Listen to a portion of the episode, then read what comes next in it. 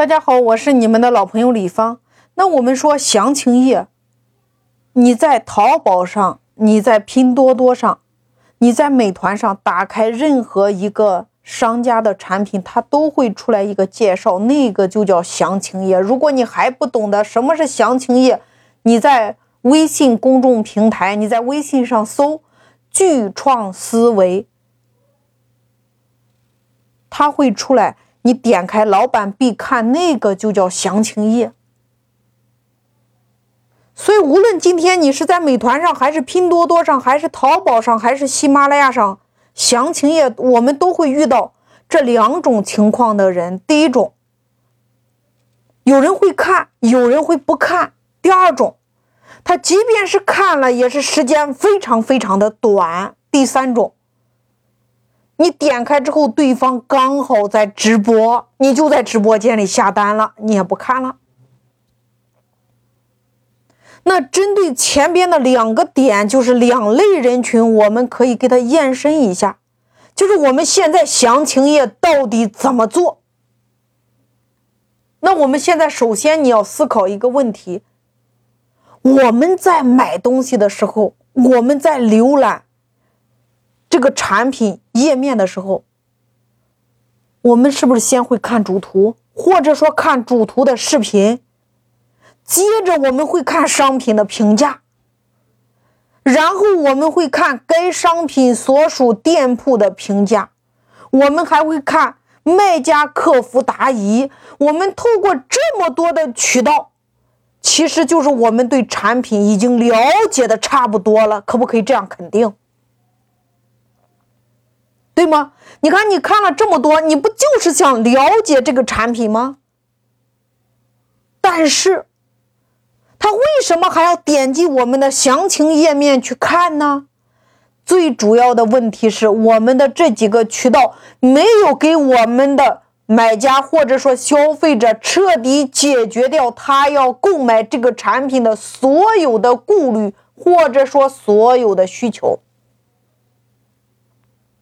什么意思呢？就是我们的买家在买这个产品的时候，可能他有五种顾虑，或者说他有五种需求。但是呢，你的主图、你的主图视频、你的商品评价、你的卖家答疑等等，你只解决了我四条，还有一条没解决掉。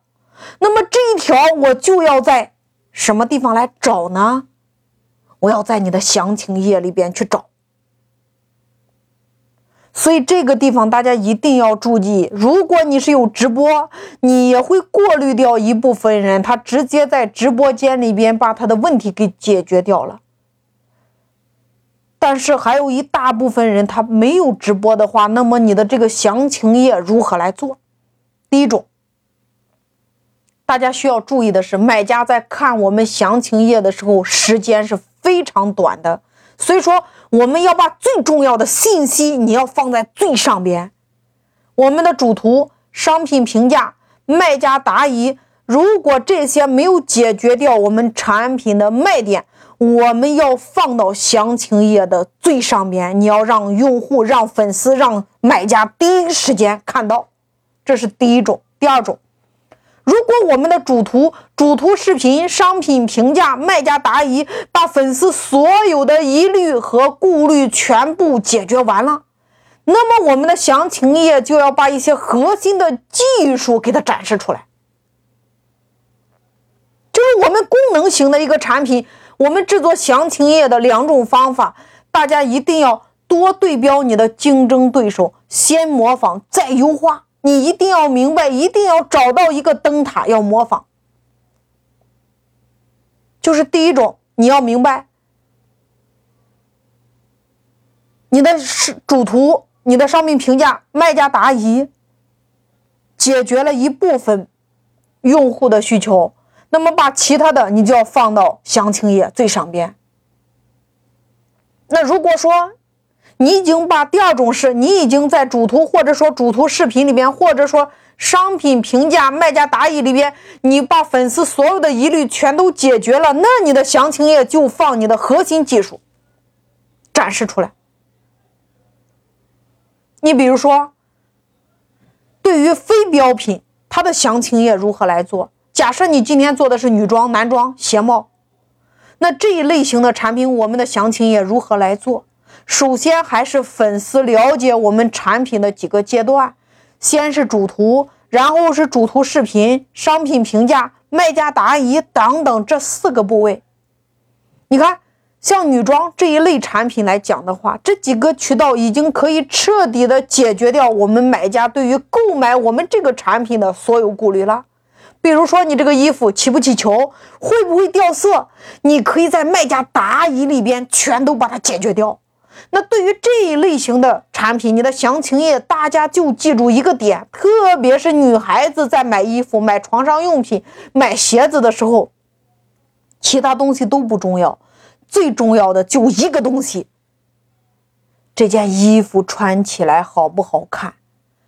这件衣服能不能符合我的穿衣风格？所以这一类产品，你的详情页的布局就非常非常简单了。你只要把非常非常好看的模特图往上面去堆就可以了呀。你看，这就是我们整个详情页的一个布局的思路。所以大家一定要记住一个核心点，把你最重要的信息往前推，然后其他不重要的信息往后放就可以了呀。这是你提高你的下单率的两个核心要点。